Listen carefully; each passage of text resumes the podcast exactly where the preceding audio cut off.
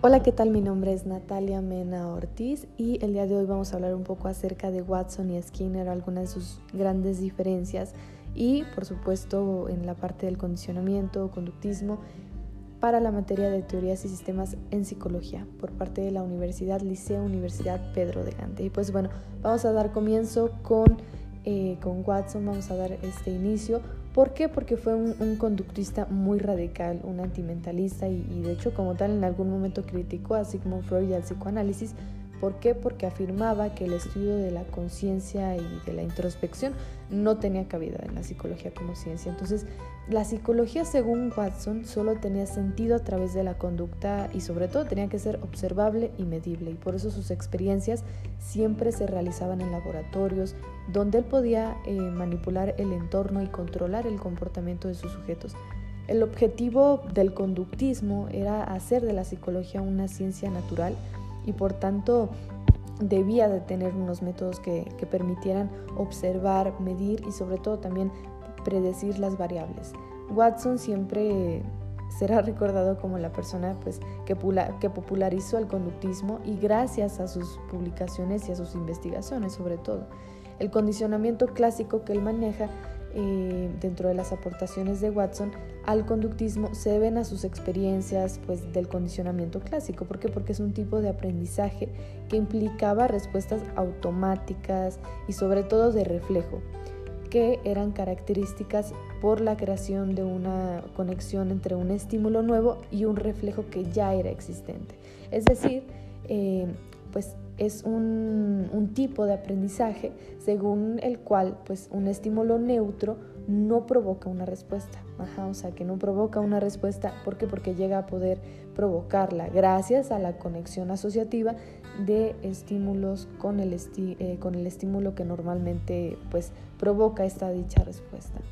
Watson justamente se inspira en las eh, investigaciones del psicólogo Iván Rousseau, Iván Pavlov, pero además eh, pensó que el condicionamiento clásico también explicaba el aprendizaje en los humanos. Para Watson tenía claro que las emociones también se aprendían mediante la asociación condicionada, porque eh, pues bueno, para él eh, estas diferencias en el comportamiento humano eran a causa de las distintas experiencias que cada uno vivía. Siempre eh, para él, e, era algo muy importante ¿no? realizar este tipo de, experimentos para él poder llegar a este tipo de teorías. Una de ellas fue la parte del experimento con el pequeño Albert para poder eh, poner a prueba su hipótesis de que las emociones podían aprenderse por la asociación condicionada. Watson de hecho utilizó un niño de 11 meses llamado Albert como sujeto de su experimento y eh, pues bueno, también cabe mencionar que este estudio no podía llevarse a cabo con la actualidad por incumplir la ética científica. ¿no? Albert realmente fue llevado al laboratorio donde pues, se le presentaba una rata blanca, en eso consistía el, el experimento, y cuando el pequeño se acercaba para tocarla, Watson golpeaba una barrera metálica con un martillo. Como consecuencia, pues obviamente el, bebé eh, del golpe tan fuerte pues se alteraba, ¿no? Y el fruto del miedo a, fruto del miedo más bien se ponía a llorar. Entonces Watson repitió este proceso a medida, no sé, unas 12 veces y observó que tras estos ensayos el pequeño Albert pues se asustaba simplemente por el hecho de ver la rata blanca. Albert había pues aprendido que, aprendido que cada vez eh, que aparecía la rata blanca el martillo golpearía la tabla metálica, es decir, que anticipaba el fuerte golpe. Entonces, aquí eh, realmente vemos cómo, cómo, hay ese condicionamiento clásico de las fobias. Este, este mecanismo es más frecuente de adquisición en fobias y de hecho es un fuerte miedo irracional que sufren algunas, eh, pues algunas personas, ¿no?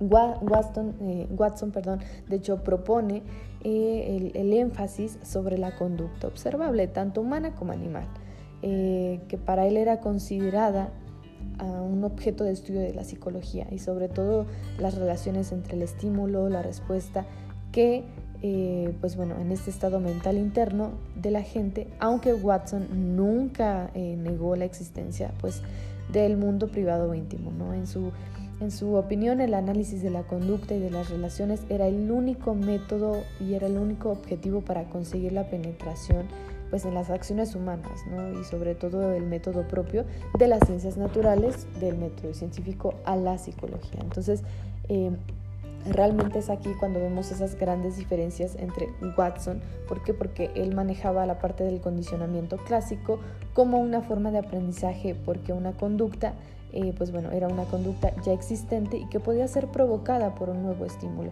También la parte del aprendizaje por medio del condicionamiento, los vínculos de estímulo-respuesta, que sobre todo no se tomaban en cuenta los sentimientos de la persona, ¿no? El individuo era una máquina para estudiar su comportamiento y el estímulo-respuesta, el estímulo era pues incondicionado a la respuesta incondicionada y el estímulo condicionado era condicionado a la respuesta condicionada.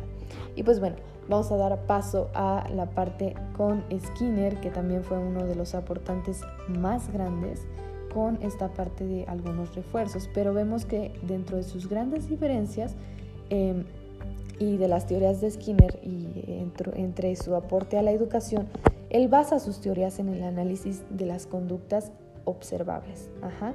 ¿Por qué? Porque él divide el proceso de aprendizaje en respuestas operantes y estímulos reforzantes, lo que conduce al desarrollo de técnicas pues, de modificación de conducta en el aula y justamente es aquí cuando él trata la conducta en eh, pues, términos reforzantes, positivos, recompensas, completamente eh, eh, opuestos a reforzantes negativos. Él está completamente en desacuerdo con esa parte y es ahí cuando ataca la costumbre contemporánea de utilizar el castigo para cambiar la conducta y de hecho él sugirió que el uso de recompensas y de refuerzos positivos eh, pues de la conducta correcta era más atractivo y era más eh, positivo desde el punto de vista social y pedagógicamente fue muy muy eficaz.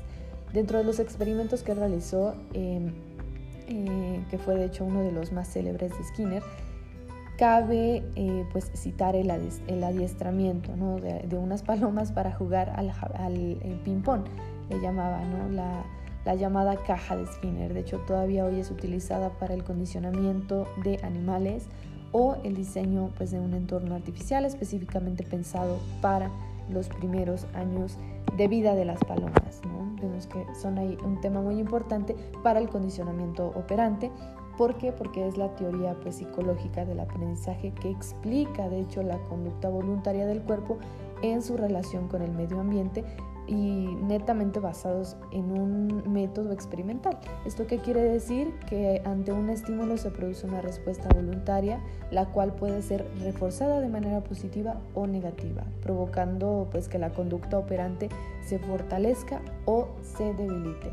El aprendiz operante pues en el entorno recibe una recompensa por determinada conducta, por ejemplo, pues bueno, el individuo acciona una palanca y recibe comida, ¿no? como lo es en el caso del experimento con una rata, que no es un reflejo, el sujeto realmente debe realizar una actividad para obtener algo a cambio. Entonces, según esta teoría, la enseñanza se plantea como un, eh, como un programa, de hecho, de contingencias, de refuerzos que modifican la conducta del alumno. Se propone como un conocimiento de hecho para aprender a entender que el conocimiento se ha adquirido efectivamente si el alumno es capaz de responder en forma adecuada en cuestiones pues planteadas acerca de, todo este método de conocimiento. ¿no?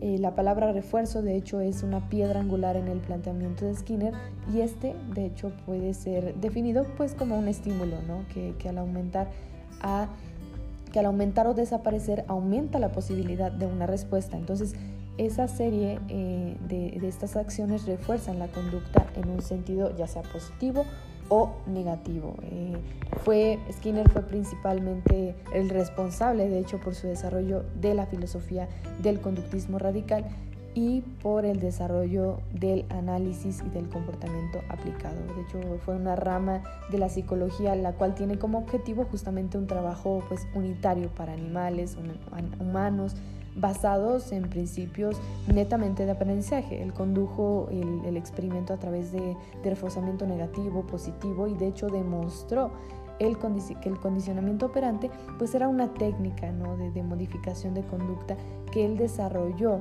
en contraste con un condicionamiento pues clásico. Entonces, dentro de estas diferencias tenemos que Skinner entonces consiste en aprender de las consecuencias de la conducta. Entonces, nuestra conducta operante en el ambiente para poder producir consecuencias y que pueden ser recompensas o castigos. La naturaleza también de las consecuencias van a determinar la probabilidad de que, pues bueno, de que la conducta se vuelva a, vuelva a ocurrir, no más que nada, y eh, si nuestra conducta da por resultado una recompensa con reforzamiento positivo, se incrementa la probabilidad de su ocurrencia. Y pues bueno, vamos a dar aquí como finalizado las diferencias entre John Watson y Skinner. Eh, esto, esto es todo, espero, ah, espero les haya agradado y eh, aquí damos como finalizado este tema.